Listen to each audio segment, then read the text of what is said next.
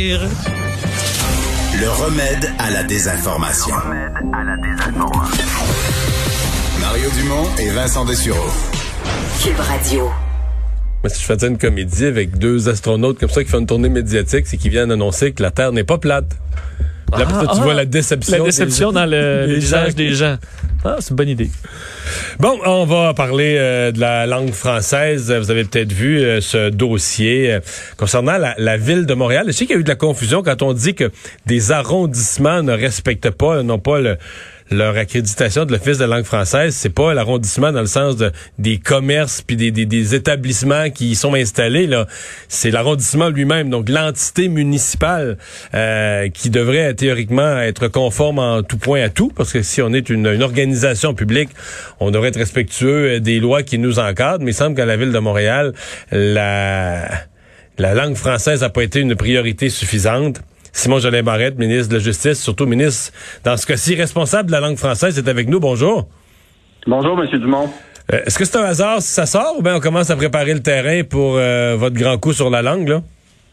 Ben, écoutez, euh, je vous dirais que c'est des données qui sont préoccupantes et vous le voyez avec le récent rapport de l'OQLF qui est sorti également au niveau des entreprises sur l'île de Montréal qui exige l'anglais à l'embauche pour parler euh, aux patrons ou aux collègues comme langue de travail en utilisant euh, l'anglais. Je pense que cet automne, on voit que euh, y a nécessité d'agir, il y a nécessité que le gouvernement intervienne pour faire en sorte que euh, le, le français, ça redevienne la langue de travail, la langue commune, la langue d'usage. Alors, euh, écoutez, moi, j'ai j'ai déjà annoncé que j'allais déposer un plan costaud, puis euh, les, ces faits-là démontrent qu'il y a nécessité d'agir rapidement. Bon. La la ville de Montréal, parce que c'est elle qui se trouve visée dans ses, administrations publiques, ses bureaux, ses établissements, que sont les, arrondissements. Euh, disons que ça améliore pas le dossier d'une ville dont on dit déjà qu'elle se préoccupe pas assez de, de- de- du français. Ça, ça fait pas tellement de belles jambes à Montréal. Ben, je pense qu'il y a un enjeu à Montréal et les données qui sont sorties hier le démontrent très clairement. 10 des 19 arrondissements, dont la ville-centre, n'ont pas leur certificat de francisation euh, de l'OQLF, et ce depuis euh, 10, 15 ou même 20 ans. Alors, euh, ça fonctionne pas, là. Il faut s'assurer que l'État québécois, incluant les municipalités et incluant la ville de Montréal, qui est la plus grande ville du Québec, la plus grande ville francophone en Amérique du Nord, elle doit se conformer à la Charte de la langue française et elle doit aussi être un promoteur euh, de la valorisation de la langue française. Alors, il y a un enjeu à Montréal. Moi, j'en ai appelé aux élus de la ville de Montréal à travailler vraiment pour faire en sorte d'être conforme et de s'assurer de, de faire la promotion, la valorisation de la langue française. Il y a un enjeu à Montréal et il faut s'y attarder.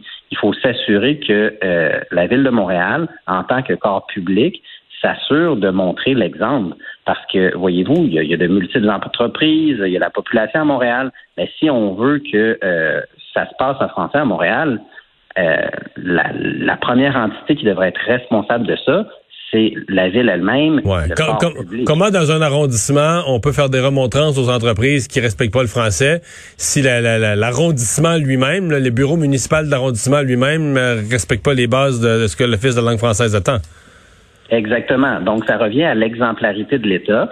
Et moi, dans le cadre de mon plan d'action, euh, il y aura un volet sur l'exemplarité de l'État parce que je pense que c'est primordial. Vous savez, l'État du Québec, c'est le, seul État euh, en Amérique du Nord qui est francophone. On a la chance d'avoir un État-nation qui est francophone. On a la chance de parler français.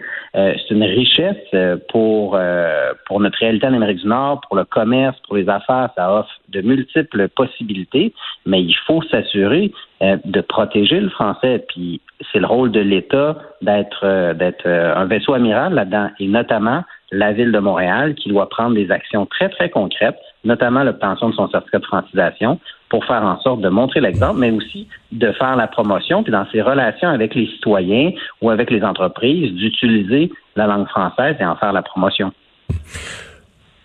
Le nouveau chef du Parti québécois euh, a répété cette semaine que le le national, la défense du français, le nationalisme de la CAQ, c'était une espèce de nationalisme de, de, de façade ou très superficiel, euh, que si, si les gens voulaient vraiment une défense euh, musclée du français, il faudrait revenir au Parti québécois. Vous en pensez quoi? Ben écoutez, je vous dirais que c'est très mal me connaître parce que depuis que le premier ministre m'a confié cette responsabilité-là, euh, il y a environ un an, j'ai travaillé euh, très sérieusement sur un plan que j'aurai l'occasion de dévoiler au cours des prochaines semaines. Et euh, je pense. Mais est-ce que, est-ce que votre là-dessus, est-ce qu'il est retardé par la COVID? Est-ce que le plan, je pensais qu'elle allait déjà sortir moi, en octobre. Est-ce que la pandémie vous vous retarde un peu vos échéanciers? Mais vous savez, tout est chamboulé hein, au gouvernement du Québec. Les énergies sont concentrées euh, sur euh, la COVID, sur le système de santé, euh, sur le réseau de l'éducation, de façon à faire en sorte que les équipes soient mobilisées. Cependant, je continue à travailler sur le plan d'action en matière de langue française, puis j'aurai l'occasion au cours des prochaines semaines de vous le présenter. OK. Donc c'est avant Noël, là, toujours. Ben écoutez, dans, dans, dans les prochaines semaines, je peux pas vous dire la, date précise aujourd'hui, mais il y a une chose qui est sûre, c'est que ce sera un plan d'action qui sera costaud et qui va faire en sorte de remettre le français au centre euh, de la vie québécoise. Euh, vous savez, le français, là, c'est extrêmement important comme langue d'intégration également. Il faut s'assurer que les personnes immigrantes qu'on accueille au Québec sont intégrées en français et au cours des dernières années, on a échoué à ce niveau-là. Il faut s'assurer que ce soit la langue normale de travail. Il faut s'assurer aussi de faire en sorte que on utilise le français comme État, mais aussi qu'on s'assure à l'intérieur de la Fédération canadienne de faire rayonner le français. Et mon plan d'action euh, comportera notamment ces éléments. Il y a un point euh, qu'on qu'on reproche à votre gouvernement, c'est l'agrandissement du cégep Dawson. On dit essentiellement l'agrandissement du cégep Dawson, euh, qui, qui, est un des très gros cégeps au Québec avec beaucoup de demandes, une forte croissance. Mais ça vient pas de la communauté anglophone. La volonté de croissance, elle vient, euh, que ce soit de jeunes qui ont étudié au secondaire 5 en français, qui émanent des communautés culturelles, mais qui veulent lâcher le français comme langue d'usage, veulent aller vers l'anglais, ou encore des, des, francophones qui veulent apprendre l'anglais. Mais est-ce que l'agrandissement du collège Dawson est compatible avec toute votre politique sur la langue? Ben, moi, je crois que personnellement, la langue normale des études devrait demeurer le français, même au niveau collégial. Il y a le projet du euh, collège Dawson qui est dans le cadre du projet de loi 70, c'est un projet qui était déjà là. Il y a une chose qui est sûre, comme société, il faut s'assurer de faire en sorte qu'on euh, puisse poursuivre des études supérieures en français que ces études-là, que ces établissements francophones collégiaux universitaires soient bien financés, notamment au niveau de la recherche. Donc, il y a le cas de Dawson, mais moi, je vais me concentrer à m'assurer de faire en sorte que les institutions d'enseignement supérieur francophones reçoivent leur part euh, qui, est, qui est nécessaire à leur pérennité, mais surtout aussi que dans ces établissements collégiaux francophones-là et universitaires, on puisse également recevoir des cours en français.